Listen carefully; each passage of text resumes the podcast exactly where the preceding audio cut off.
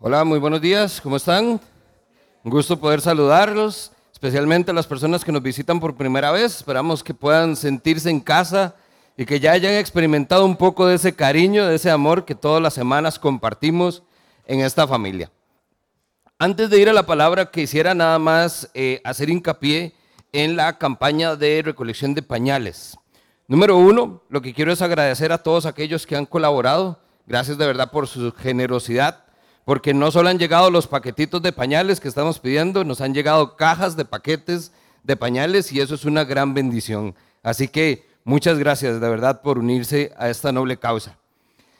Quiero también entonces contarles que esta semana pude hacer la visita personal al hogar de ancianos. Ahorita quien había ido es el, hogar, el grupo de, de ayuda social del ministerio y eh, hasta entonces no había podido yo tener la oportunidad de ver el lugar, de conversar con la gente. Y lo que quiero decirles es que realmente necesitan ayuda. Me estaba contando que entonces viene un recorte presupuestario de casi un 20%. Y en ese recorte lo primero que se va son los pañales. Y los pañales son sumamente necesarios. Porque resulta que entonces esta población donde antes, si usted le pasó que cuando hizo servicio social, fuimos a un hogar de ancianos y era ir y ver un montón de señores y señoras caminando por los pasillos y todo. A mí me extrañó porque yo dije, ¿qué, ¿qué pasó aquí? O sea, esto está desolado. Me tocó hacer visitas individuales, porque la mayor parte de la población está en una cama, en un cuarto. Entonces, ¿qué es? Los pañales no es un lujo, es una necesidad y es una necesidad primaria para estas personas. Solo que, ya usted sabe, en temas de política, esto no necesariamente vemos las cosas igual, el presupuesto igual llegó, muy probablemente afecta incluso el, personal de atención inmediata a estas personas. Entonces, el hogar sí está diciendo, vea, sí necesitamos la ayuda. Así que, uno, quiero invitarle a que si no ha podido colaborar, que entonces se pueda unir a esta noble causa, donde queremos realmente poder bendecirles de una manera generosa. Además, igualmente vamos a tener una actividad a fin de año, entonces estamos reclutando voluntarios, porque necesitamos la mayor cantidad de manos que podamos tener para esta actividad. Entonces, ya a partir de la próxima semana le vamos a dar los detalles, pero lo que quiero es que entienda qué hay detrás de un paquetito de pañales que estamos pidiendo. Entonces, hay una gran oportunidad de servir y de hacer un alto impacto en una población que es sumamente vulnerable y que hay ellas abandono total y están buscando de verdad una familia. Y nosotros como iglesia podemos hacerlo. Así que nuevamente gracias por su generosidad. La invitación es, si no lo ha hecho todavía, entonces tenemos esta semana. Ya el próximo fin de semana vence la campaña y estaríamos entonces haciendo la entrega de estos pañales. Muy bien. Vamos entonces a estar hoy en un tema muy particular. Es un tema de esos donde ya hemos escuchado, donde todos algo sabemos, pero lo que nos falta es la práctica. Empiezo con una pregunta de una vez. ¿Cuál ha sido la peor decisión que usted ha tomado en su vida? La peor decisión que usted ha tomado en su vida. Y aquí tengo que darles tiempito, ¿verdad? Porque su mirada lo que hace es, bueno, es que no ha sido una, han sido varias. Déjeme ver cuál de todas ha sido la peor de ellas. Lo cierto es que ese somos nosotros. Nosotros estamos llenos de una experiencia de vida que se marca por una serie de malas decisiones que el dicho dice, nadie aprende por cabeza ajena. Nosotros ahí vamos de bruces y queremos aprender, pero no una. Dice que solo un tonto se tropieza con la misma piedra dos veces y ahí vamos nosotros de necios también. Esta es nuestra realidad. Aunque sabemos que tiene que ser diferente, aunque quisiéramos tomar un camino diferente, aunque quisiéramos dejar eso que sabemos que no nos deja nada bueno, qué difícil que es hacer lo correcto. Qué difícil que es tomar las decisiones correctas. Santiago lo que nos hace es una exhortación, un recordatorio. Santiago nos dice en el capítulo 3, ¿quién de ustedes es sabio y entendido? Y eso pareciera que es una pregunta retórica. Porque si yo lo hago, ¿quién de ustedes es sabio y entendido? Yo los vuelvo a ver a ustedes. Porque ciertamente yo no lo soy. Tiene que ser alguien más en este lugar. porque mi vida no es una vida que demuestre alguien que camina y toma decisiones sabias. Ahora, Santiago inmediatamente responde a esa pregunta. Y dice, si hay alguno, entonces que lo demuestre con acciones concretas, actos realizados con la humildad propia de la sabiduría. Y aquí es entonces donde viene palabrita clave. La sabiduría es parte entonces de una demostración de nuestra madurez espiritual. ¿Por qué? Porque entonces para ser sabios y entendidos necesitamos demostrarlo con hechos y acciones. Y dice que se caracteriza por la humildad de esa sabiduría. Y más adelante, Santiago nos dice que esa sabiduría viene de lo alto, viene de Dios. Entonces, ese es el lugar donde está la sabiduría, ese es el tipo de sabiduría que deberíamos tener. Y ese es entonces lo que vamos a ver, cómo lo podemos ver de una manera muy práctica. ¿Cuál es esa sabiduría entonces? Número uno, hablamos de una capacidad, no una habilidad. Eso quiere decir que no todo lo tenemos y eso quiere decir que si lo tenemos, hay que desarrollarlo. Entre el montón de definiciones que pudimos haber encontrado, me quedo con esta. Dice que la sabiduría es la facultad de hacer mejor uso del conocimiento que tenemos. La facultad, una capacidad, para hacer el mejor uso del conocimiento que tenemos. Y ahí es entonces donde tenemos el primer tabú, porque nosotros tendemos a pensar que sabiduría es conocimiento. Entonces, que el que más sabe es más sabio. Y esa matemática no funciona así. Y tampoco es que entonces entre mayor sea la persona, más conocimiento tiene, más sabiduría tiene. Entre las canas encontramos mucha sabiduría. Pero aún hasta las personas adultas mayores nos pueden decir que realmente hay oportunidad de seguir tomando malas decisiones, a pesar de el conocimiento y la experiencia que podamos llegar a tener en esta vida. Lo cierto es que entonces nosotros tenemos que tener un poquito más claro de qué se trata esto. Así que déjeme darle un par de cualidades que tiene esta sabiduría. Número uno, la sabiduría que viene de lo alto provee guía para la vida nuestra. ¿Qué es esto? Eso quiere decir que lo que va a hacer es que va a llenar un espacio de inseguridad que usted tiene cuando tiene que tomar una decisión de si hace o no algo bueno o lo hace bien. ¿A qué me refiero específicamente? Vea que aquí entonces estamos hablando de ese momento donde usted dice, tengo una oportunidad de negocio. ¿Lo tomo o lo dejo? ¿Qué es lo que hace usted? Naturalmente, va y le pregunta a alguien más. ¿Y qué le pregunta después de que le cuenta la historia? ¿Qué hago? ¿Lo tomo o lo dejo? Ahora, ¿por qué usted hace esa pregunta? Porque no sabe qué hacer. Por eso está preguntando a alguien más. Ese es el espacio de inseguridad. Porque si usted supiera y estuviera seguro de lo que tiene que hacer, no lo preguntaría, ni siquiera a sí mismo, ni siquiera a otros. Ahora, somos buenísimos pidiendo consejo. Y siempre buscamos a una persona para entonces poder llegar y decir, dígame, usted quería si fuera yo. Pero lo que hay detrás de esto no es otra cosa más que inseguridad en esa toma de decisiones. Porque todos nosotros estamos en capacidad de hacerlo.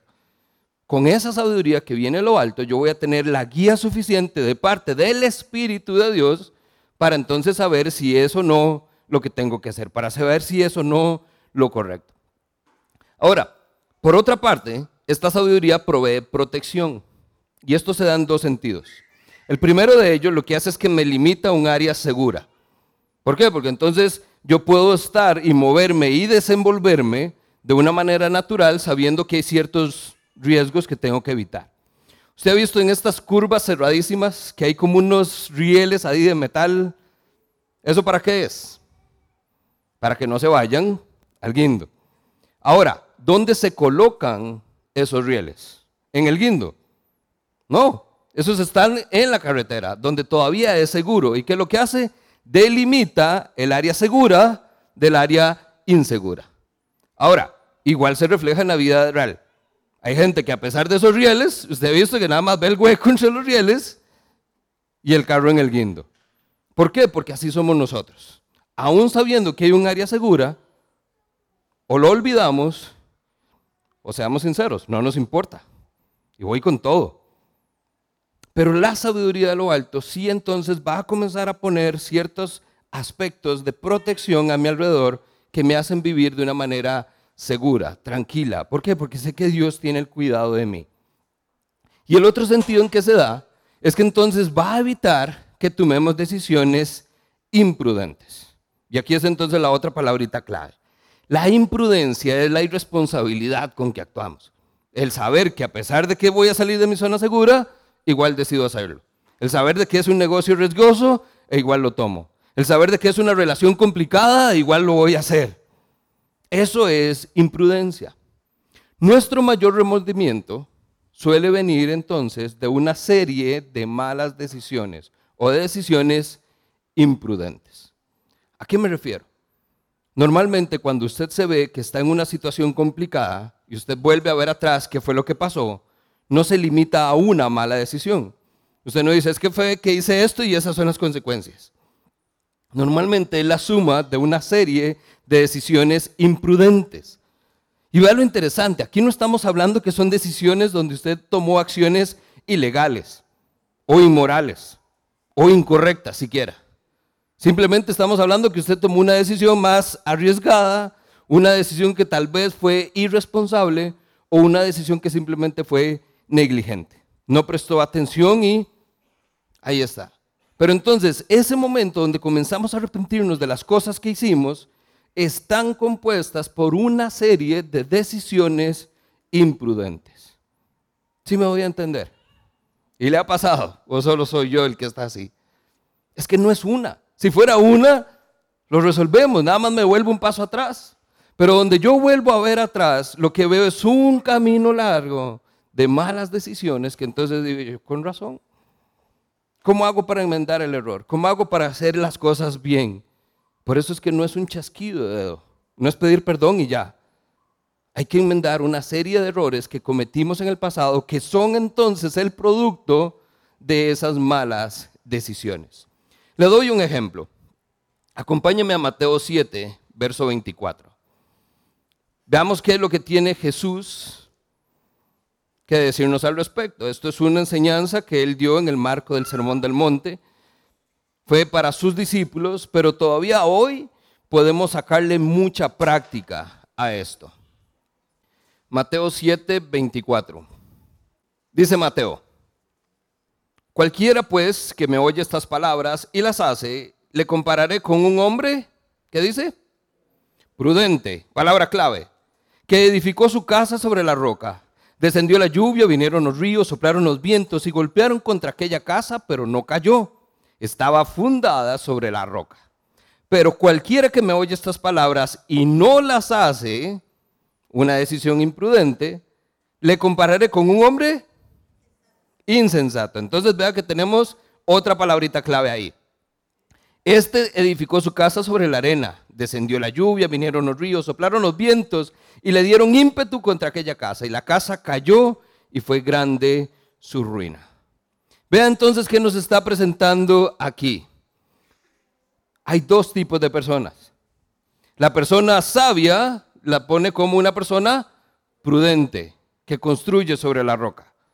La persona entonces que no es sabia es una persona imprudente, insensata, que entonces construyó sobre, la arena. Vea lo interesante. Prudente se define como una persona que actúa con moderación y con cautela. Es decir, no se está arriesgando, no se está yendo de bruces como muchos de nosotros. Hay cautela y hay cuidado.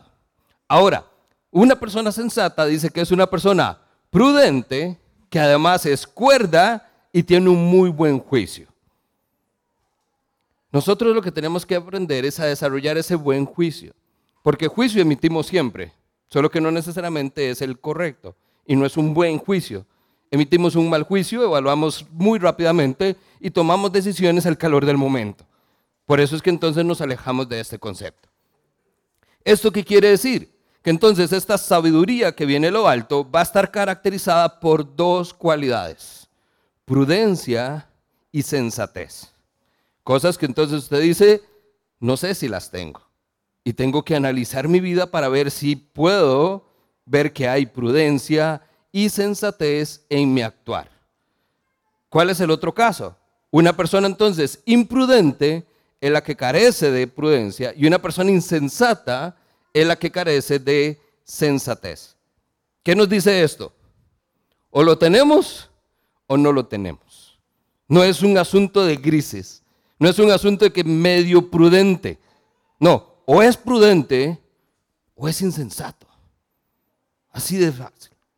Por eso es que tenemos que dejar de engañarnos donde decimos que a veces sí a veces no. O blanco o negro, familia.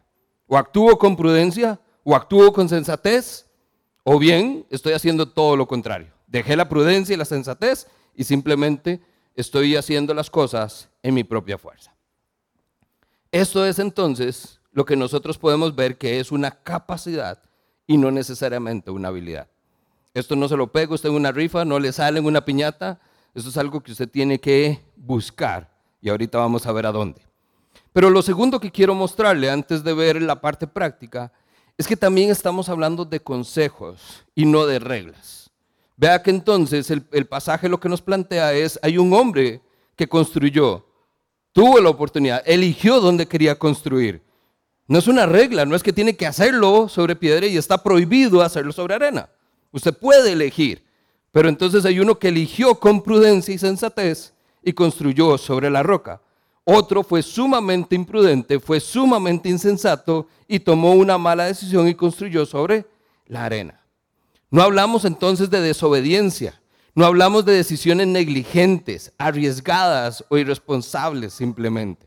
Hablamos de aquellas cosas que usted toma en el día a día. No es entonces que usted desobedeció a Dios, no es entonces que usted cometió pecado, no es que usted cometió una inmoralidad. No estamos hablando de reglas específicas, estamos simplemente hablando de decisiones que nos llevan a vivir mejor o a vivir peor. Así de simple. Por eso entonces lo que hablamos es de consejo. La sabiduría que es lo que hace, trae consejo a nuestra vida. Vea lo que dice Proverbios 19:20. Consigue todo el consejo y la instrucción que puedas para que seas sabio por el resto de tu vida. Consígalo. Hay gente que usted se lo ofrece gratis, ¿cierto? Pero vea lo interesante.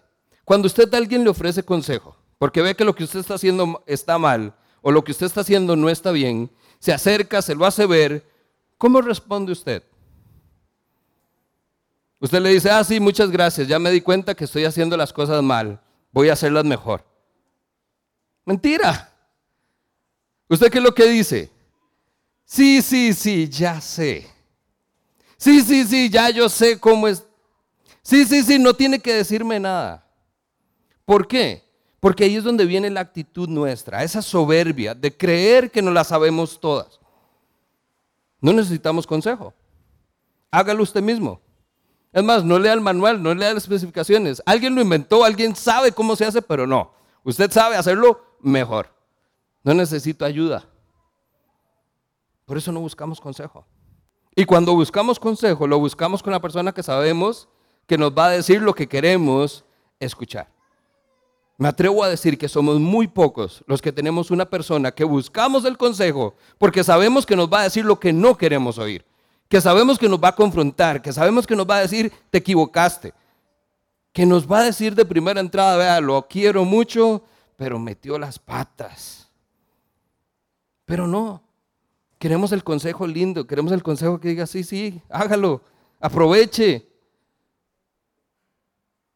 Consigue todo el consejo que puedas, toda la instrucción que puedas. Hay otras versiones que usan la palabra corrección que puedas. ¿Por qué? Porque es necesario, familia. Esto es lo que usted tiene que ver. Saber y no hacer nada tiene el mismo resultado que no saber e igualmente hacerlo. Voy de nuevo. Saber y no hacer nada tiene el mismo resultado que no saber y hacerlo. ¿Por qué? Porque en ambos casos lo que vamos a ver es que no salió. No salió como se suponía que fuera. Porque o lo hice mal o lo que hice está mal. En ninguno de los casos salimos ganando. ¿Por qué? Porque esto no se trata de conocimiento. Esto no se trata de si sé o no las cosas. Aunque usted diga sí, sí, sí, ya yo lo sé. Es más, podríamos aplicarlo esto a este mismo consejo. Ya hasta aquí, ya el Señor nos puede haber hablado y usted que dice, sí, sí, ya sé. Pero ¿cómo? Sabemos que tenemos que ser sabios, sabemos que tenemos que comportarnos con sabiduría, pero no lo hacemos. ¿Qué es lo que vamos a ver acá entonces? Número dos. Esto es una capacidad para escuchar. Y ahorita le explico de dónde sale el concepto, porque estoy diciendo que es una capacidad para escuchar a Dios. Acompáñeme a Primera de Reyes. Ahí es donde vamos a estar el día de hoy. Primera de Reyes, capítulo 3. Y en cuanto lo tiene, me dice amén. Primera de Reyes es de los libros de historia, es de la, entonces del el Antiguo Testamento. Usted se va a ir para atrás, usted se va a dar cuenta que va a narrar una historia que usted quizás conoce. Es más, hagamos el ejercicio. Si estamos hablando de sabiduría y si estamos viendo ejemplos de cómo podemos aplicar esa sabiduría, ¿en quién piensa usted inmediatamente? ¿Quién es una persona sabia que nos puede enseñar hoy? Salomón. Ahí está, hay otros, pero Salomón sabemos que tuvo una particular sabiduría y entonces esa es la historia que vamos a ver hoy. Ahora, lo que quiero es presentarle una perspectiva diferente a esta historia y que podamos entender de qué se trata. Vea el verso 9. No, perdón, ya me salté demasiado. Eh, verso 5 es. Dice que allí se le apareció el Señor en un sueño y le dijo, este es el Señor a Salomón, pídeme lo que quieras, a lo cual Salomón respondió, tú trataste con mucho amor a tu siervo David, mi padre, pues se condujo delante de ti con lealtad y justicia, y con un corazón, ¿qué dice? Recto. Otras versiones va a encontrar, dice, con un corazón comprensivo, con un corazón noble. Estos vocablos son los que se traducen con escuchar. El vocablo original, cuando se traduce, es con un corazón capaz de escuchar. Ahora, sigue el texto diciendo, eh, has reflejado tu gran amor al concederle que tu hijo, que un hijo suyo, perdón, le suceda en el trono. Ahora, Señor mi Dios, me has hecho rey en su lugar, perdón, en lugar de mi padre David no soy más que un muchacho y apenas si sé cómo comportarme. Sin embargo, aquí me tienes, un siervo tuyo mediante el pueblo que tú has escogido. Un pueblo tan numeroso que es imposible contarlo. Y aquí viene entonces la petición. Por lo tanto, yo te ruego que le des a tu siervo discernimiento para gobernar y para distinguir entre el bien y el mal. Porque de lo contrario, ¿quién podrá gobernar a este gran pueblo tuyo? Verso 10 dice que al Señor le agradó que Salomón hubiese hecho esta petición, de modo que entonces le dijo, como me has pedido esto, y no larga vida y riquezas, ni has pedido la muerte de tus enemigos, y eso es lo que nosotros hubiéramos pedido, cosas para nosotros, dice, voy a concederte lo que me has pedido, y te daré un corazón sabio, palabra clave. Vea que entonces Salomón pidió un corazón que pueda escuchar y le dice, te voy a dar un corazón sabio y prudente como nadie antes de ti lo ha tenido y tampoco lo tendrá después. Además, vea que no terminó ahí. Cuando Dios bendice siempre va a dar más de lo que usted está pidiendo. Como, has, como me lo has pedido, perdón, como no me lo has pedido, te daré tantas riquezas y esplendor que en toda tu vida ningún rey podrá compararse contigo. Pero vea entonces el detalle. Verso 14. Como todo, Dios utiliza también el asterisco al final, la letra pequeña. Y dice, aplican restricciones. ¿Qué le está diciendo Dios a Salomón? Te daré un corazón sabio y prudente. Además, le voy a dar riquezas, tierras, gloria y poder. Pero, dice verso 14, si andas por mis sendas y obedeces mis decretos y mis mandamientos como lo hizo tu padre, David. Entonces hay un ejemplo, hay un estándar, hay algo que se debe cumplir para que esto sea realidad. Verso 15, y esto es donde muchos desconocemos esto en la historia. Cuando Salomón, ¿qué? Despertó, esto no le apareció nada más en vida, en vivo y a todo color, fue en un sueño. Pero dice que entonces cuando Salomón despertó y se dio cuenta del sueño que había tenido, regresó a Jerusalén. Se presentó al arca del pacto del Señor y ofreció holocaustos y sacrificios y luego ofreció un banquete para toda su corte. A pesar de que fue un sueño, el sueño se hizo realidad. Y Dios bendijo a Salomón con un corazón sabio y prudente, como ningún otro jamás ha tenido. Y además le dio riquezas y poder y le dio un reinado glorioso. Y el reinado de Salomón fue increíble. Ahora, veamos entonces algunos aspectos que podemos llevar nosotros a la aplicación. Número uno, la sabiduría que viene de lo alto se pide. Si no nos la obtenemos ahí de la nada, se tiene que buscarla. Y no solo tiene que buscarla, sino que tiene que pedirla. ¿Y a quién se la pide? La sabiduría es de Dios. Entonces, ¿a quién se la pide? A Dios. Ahí es donde no tenemos que perdernos. ¿Por qué entonces usted sigue buscando consejo en otras personas? En la vecina, que es la que siempre la escucha. En el compañero de trabajo, que es el que siempre le da buenos consejos. No. Busque sabiduría donde la sabiduría está. Búsquesela a Dios. Pídasela a Dios, perdón. Eso es lo que dijo Santiago. Si alguno de ustedes no tiene sabiduría, ¿qué hace? Pídasela a Dios y Dios se la dará en abundancia. Dice el verso 12, voy a concederte lo que has pedido, te daré un corazón sabio y prudente. Salomón entonces no pidió conocimiento, Salomón no pidió tener el reino más grande, Salomón no pidió vivir mucho tiempo para reinar para siempre. Vea que entonces esta petición que le hace es en respuesta a lo que Dios ofrece. Dios se le aparece y le dice, pídeme lo que quieras. ¿Qué le pediría usted a Dios? Si Dios se le aparece en un sueño y le dice, pídame lo que quieras y yo se lo daré. Oiga, usted comienza a hacer matemáticas ahí inmediatamente. Pero las hacemos estilo Hollywood. Pensamos entonces en el genio de la lámpara. Tres deseos. ¿Y cuál es su primer deseo? Tener más deseos. ¿Por qué? Porque somos caprichosos, porque lo que queremos es, deme vida, deme poder, deme riquezas, deme tierras, deme dinero para resolver mis problemas. Pero no fue eso lo que pidió Salomón. ¿Qué fue lo que pidió Salomón? Y es una petición muy noble. Un corazón entendido, un corazón que fuera capaz de escuchar. Salomón quería un corazón que pudiera escuchar a Dios. ¿Como quién? Como su padre David. Salomón sabía la relación que tuvo David con Dios. Salomón sabía que Dios había bendecido de una manera especial a su padre. Y él entonces lo reconoce. Vea que él dice, soy un muchacho apenas y no sé mucho. ¿Cómo entonces voy a gobernar a este pueblo? Por eso él pide discernimiento para gobernar.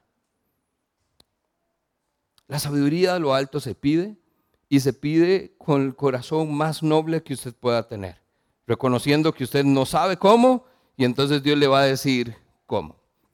Número dos, la sabiduría también se vive, porque entonces cuando Dios le dice, te lo voy a conceder si andas por mis sendas y obedeces mis mandamientos, como lo hizo tu padre David. ¿Qué demostró David? Que era un hombre conforme al corazón de Dios. Hechos 13, 22. Pero Dios quitó a Saúl y lo reemplazó con David. Un hombre de quien Dios dijo, esto no es que alguien lo refirió, de quien Dios dijo, he encontrado en David, hijo de Saí, un hombre conforme a mi propio corazón. Ese fue David. Y entonces, ¿qué es lo que dice? Es un corazón como el de su padre David. Y todos nosotros deberíamos aspirar a tener un corazón conforme al de Dios. Ahora, ¿qué es lo que quiero que noten acá? Porque entonces inmediatamente ponemos a David en lo alto, ¿verdad? Así es que un hombre de Dios. Pero le pregunto, ¿David fue perfecto? David cometió errores. David no hizo las cosas bien siempre. David metió las patas un montón de veces. Es más, a David lo conocemos por sus grandes logros pero también por uno de sus grandes remordimientos y arrepentimientos, por haberse acostado con Betsabé, por haber mandado matar a Urias, por acostarse con Betsabé. Pero ¿qué es lo que hace diferente? ¿Y por qué es que es un corazón conforme al de Dios? Porque cuando David se equivocó, lo reconoció. Cuando David reconoció que se había equivocado, enmendó su error. Buscó a Dios en arrepentimiento y pidió perdón. Eso es lo que hace la diferencia entre usted y yo y David. Porque queremos hacer las cosas bien, pero cuando nos equivocamos, usted vuelve a ver si alguien lo vio. Nadie me vio, calladito más bonito. Ojos que no ven, corazón que no siente. Así lo hacemos. Muchos de nosotros tenemos pecados que no hemos confesado. Hemos confesado pecado, pero no nos hemos arrepentido. Nos hemos arrepentido, pero no hemos enmendado el error. Entonces tampoco veamos que esto lo que nos lleva es a una sabiduría que nos pone al nivel de David como una persona que hizo todas las cosas bien en este mundo. Aún con la sabiduría de Dios, tomó malas decisiones. Número tres, esta sabiduría que viene de lo alto se mide. ¿En qué sentido? El pasaje entonces termina contando una historia, un ejemplo de cómo esa sabiduría se ve aplicada. Acompáñame entonces al verso 16. Dice que un tiempo después dos prostitutas fueron a presentarse ante el rey y una de ellas dijo, ahí usted va a conocer la historia.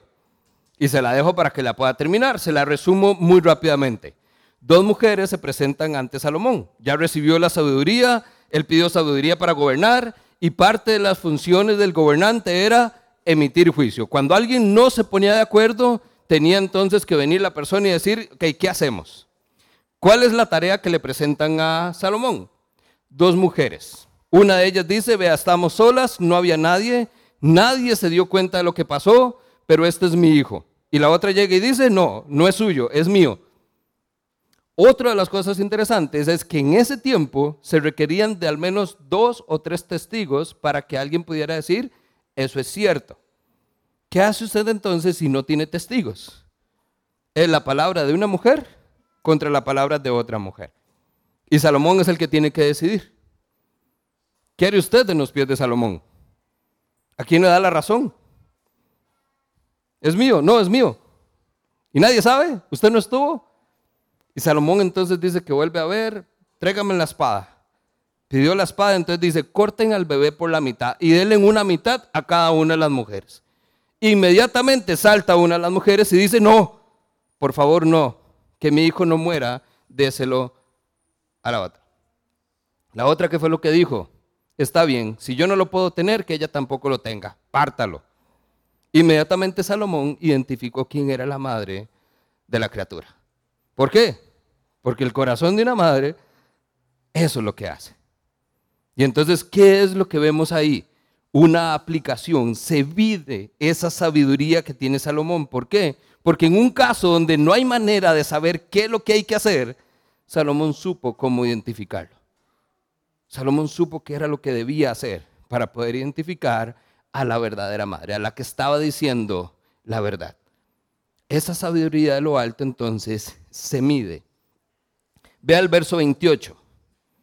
Ahí usted termina de leer la historia y va a llegar a este verso cuando dice, cuando todos los israelitas se sentaron de esta sentencia que el rey había pronunciado, sintieron un gran respeto por él, pues vieron que tenía que sabiduría de Dios, no sabiduría humana. Salomón no obtuvo un talento. Salomón no tuvo un talismán, Salomón no tuvo un anillo mágico, que entonces hacía cosas sabias. Salomón obtuvo sabiduría de Dios, sabiduría de lo alto. Y todo el mundo dice, se admiró y sabía que eso era así.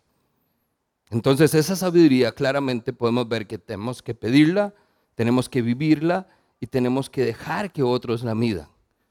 Si usted le dice, veas que yo soy una persona muy sabia, ya sabe que no lo es.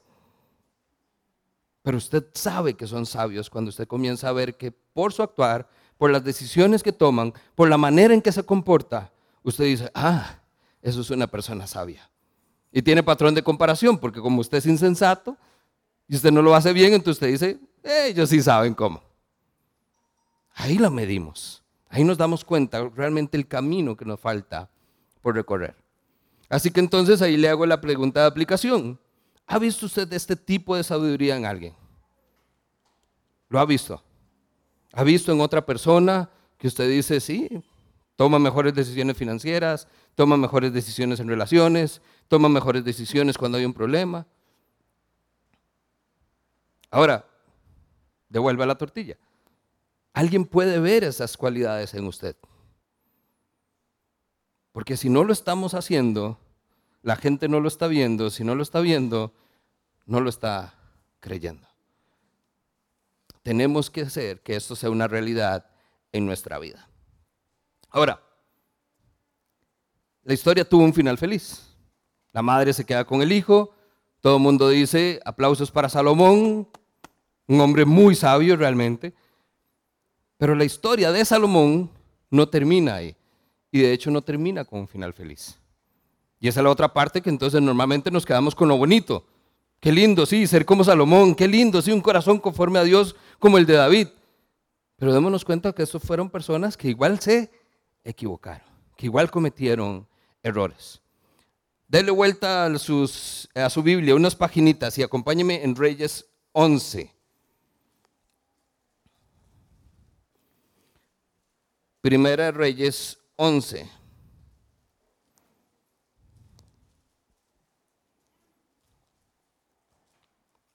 Verso 9. Entonces el Señor Dios de Israel se enojó con Salomón. ¿Por qué? Porque su corazón se había apartado de él. Ojo, no se, equivocó, no se enojó con él porque se equivocó, no se enojó con él porque cometió errores, no se enojó con él porque metió las patas, se enojó con él porque su corazón ya no estaba puesto solamente en el Señor. Dice, a pesar de que en dos ocasiones se le había aparecido, esa aparición ya no es un sueño, esta aparición parece que ya Salomón vio a Dios. Entonces no solo tenía la aparición inicial en un sueño, no solo tenía lo que Dios le había dado en su vida, sino que el Señor se le había aparecido dos veces para decirle, no estás haciendo las cosas bien, Salomón, vuelva sus ojos a mí, ponga su corazón donde debe ser. Pero dice que se le había aparecido para prohibirle que siguiera a otros dioses, algo que no estaba bien. Como Salomón no había cumplido con esa orden, el Señor le dijo, ya que procedes de este modo y no has cumplido con mi pacto ni con los decretos que te he ordenado, puedes estar seguro que te quitaré el reino y se lo daré a uno de tus siervos. ¿Qué va a hacer Dios contra Salomón? Lo que Dios ha dado, Dios lo puede quitar. Y entonces después de tener un reino glorioso, después de que los israelitas dicen, este hombre sí tiene sabiduría para gobernar, se lo quitaron. ¿Por qué? Porque le aplican restricciones, tiene vigencia. Te haré sabio, te daré un corazón sabio y prudente, te haré un hombre rico, con fama, con gloria y con poder, si andas en mis caminos, si cumples con mis mandatos. Y Salomón dejó de hacerlo. Ahora, quiero conectar esto con lo que ya vimos. No fue una mala decisión. No fue que entonces Salomón desobedeció y como no siguió a otros dioses, Dios lo castigó por una mala decisión. Vea lo que dice el verso 4. En efecto, cuando Salomón llegó a viejo, sus mujeres le pervirtieron el corazón. De modo que él siguió a otros dioses y no fue siempre fiel al Señor su Dios como lo había sido su padre David. Entonces, ojo, no se apresure y le eche las culpas a la mujer. No fueron las mujeres de Salomón fue la condición en que él estaba. Si usted se va entonces a Primera Reyes 3, ahí donde estábamos, vea lo que dice el verso 1. Salomón entró en alianza con el faraón rey de Egipto, casándose con su hija, a la cual llevó a la ciudad de David mientras terminaba de construir el palacio, eh, el templo del Señor y el muro alrededor de Jerusalén. Como aún no había construido un templo en honor al Señor, el pueblo seguía ofreciendo sacrificios en los santuarios paganos. Salomón amaba al Señor y cumplía los decretos de su padre David. Sin embargo, ve el pero enorme que hay ahí. También iba a los santuarios paganos, ¿para qué? Para ofrecer sacrificios. Entonces no fue culpa de las mujeres. Las mujeres lo que hicieron fue que pervirtieron su corazón. Su corazón entonces no solo estaba con Dios, sino que también con los dioses paganos. ¿Qué es lo que vemos ahí? ¿Una mala decisión? No, una serie de decisiones imprudentes, irresponsables, negligentes, que lo llevaron finalmente a una condición complicada. Pero fue Salomón, no fue la mujer. Note nuevamente el verso 3. ¿Qué dice? Salomón amaba al Señor. Salomón cumplía con los mandamientos y decretos. Sí lo hacía. Pero si nos vamos al final de la historia, Primera Reyes 11 dice que Salomón, su corazón ya no estaba con el Señor y no siempre cumplía con los mandamientos, no siempre cumplía con los mandatos. ¿Eso qué es lo que me hace a mí pensar? Que entonces tengo que asustarme. Porque yo amo al Señor hoy y quisiera pensar que estoy cumpliendo con sus mandatos.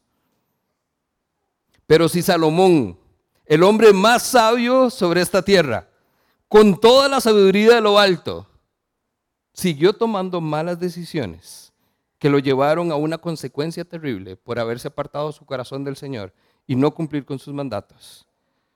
¿Cuáles son las probabilidades que tengo yo de sobrevivir? Si él no pudo con toda su sabiduría, y ahora yo, que a veces no sé si la tengo, que a veces me pregunto si de verdad la he recibido. ¿Se da cuenta entonces lo que nosotros tenemos delante de nosotros hoy? La oportunidad de entonces reconocer que no es la pésima decisión que sabemos que vamos a tomar esta semana por un mal negocio, por una mala relación, por una situación en la familia. Es que todo comienza cuando mi corazón comienza a apartarse del Señor. Salomón sabía que tenía un solo Dios. Pero como no había templo, aprovechemos el altar pagano. Es más, el, monte que se menciona aquí, que es donde Santiago está, que es el de Gabaón, ese estaba en lo más alto de la cima, porque los dioses paganos, las creencias que había es que entonces entre más cerca estuviera usted de ese Dios, más lo escuchaba, más lo bendecía, más estaba con usted. ¿Y a dónde iba Santiago? Eh, Salomón a ese lugar. Pero vea la misericordia de Dios. Porque en ese lugar, en el peor de los santuarios paganos, es donde Salomón recibe una visita del Señor y le dice, ¿qué estás buscando? ¿Qué estás haciendo? Ocupa algo. Pídamelo. Pídame lo que quieras. Aquí estoy yo y yo se lo voy a dar, porque yo soy su Dios.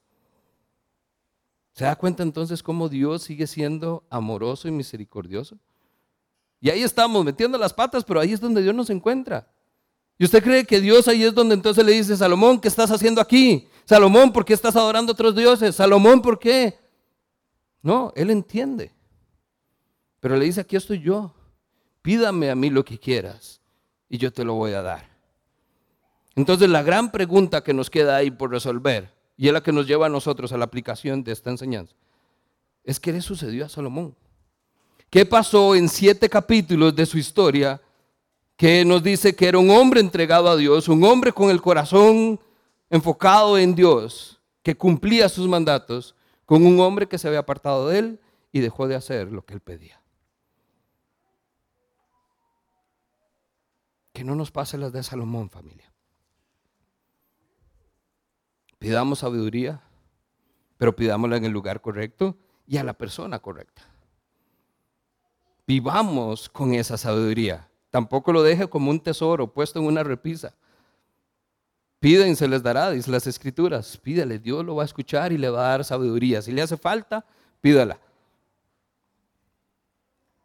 Pero también entonces comienza a vivir a la altura y comienza a medirla.